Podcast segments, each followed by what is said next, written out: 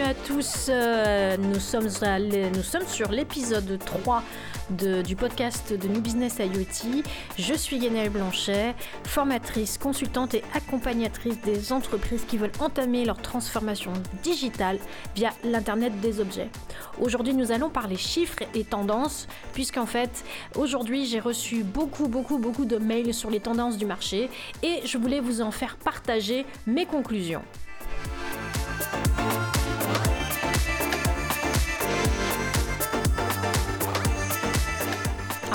Par la tendance générale. Et je vais commencer par un, rapport qui a été édité par l'International Data Corporation qui en fait, un, en fait une espèce de, de, prévision, une espèce de prévision qui a démarré en 2017 dans lequel en fait on pense que euh, les dépenses mondiales ont peut-être déjà dépassé les 1000 milliards de dollars et que l'année prochaine, les dépenses consacrées au projet IoT devraient augmenter de 100 millions de dollars supplémentaires et 55% de, de, ce montant en fait seront consacrés au logiciel et aux services.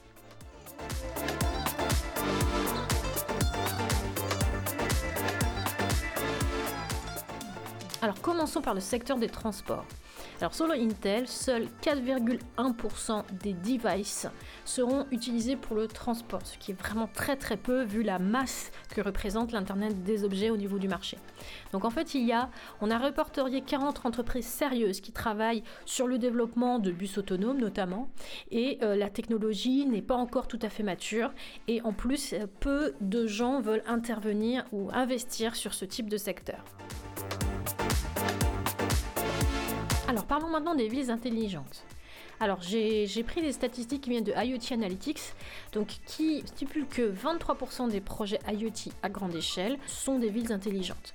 Et en fait, ces villes intelligentes sont suivies de très près par l'industrie connectée avec 17%, le bâtiment connecté avec 12% des projets, et euh, il note que 45% des projets des villes intelligentes se situent en Europe.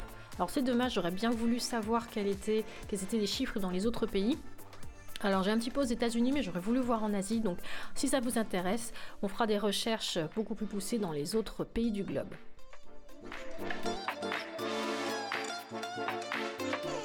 Alors le healthcare, la e-santé, ben, les statistiques ont l'air de montrer que les choses se portent très bien au niveau de ce secteur, puisque si on en croit euh, les chiffres, les revenus de l'IoT liés à la santé augmenteront à plus de 135 milliards de dollars d'ici 2025.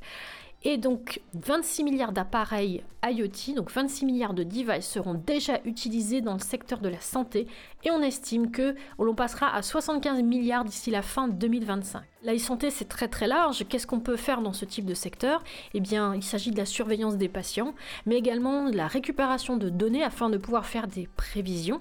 Et donc bien entendu, l'IoT ne sera pas seul, on utilisera bien entendu le big data, le machine learning et pourquoi pas l'IA. Et qu'en est-il du smart building? Eh bien, le smart building se porte très bien aussi, puisque cela fait partie des segments à la croissance la plus rapide en ce qui concerne l'IoT.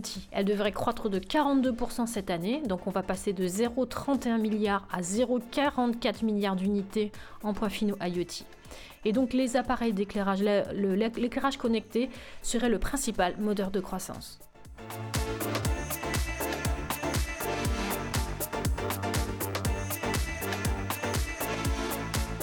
Avant de terminer, je tenais à vous préciser que les chiffres, les tendances que je viens de vous donner ne sont qu'une représentation globale de ce que c'est que le marché de l'IoT et ça ne tient pas compte des spécificités régionales et peut-être tant mieux. Donc ces informations sont à prendre vraiment avec beaucoup de hauteur.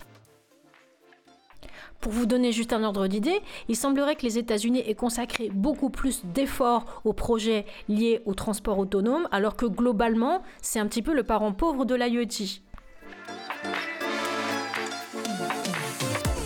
Deuxième chose, est-ce que ces chiffres tiennent compte de l'ensemble des perspectives et des spécificités régionales?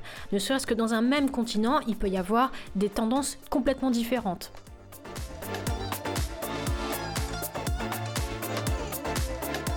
Merci de votre attention, merci de votre écoute. N'oubliez pas de vous abonner à la page LinkedIn New Business IoT. N'oubliez pas également qu'en ce moment, une formation est proposée sur les perspectives business et technologiques de l'Internet des objets. Cette formation est totalement dédiée aux débutants, c'est du sur mesure et c'est en ligne. À très bientôt pour l'épisode 4.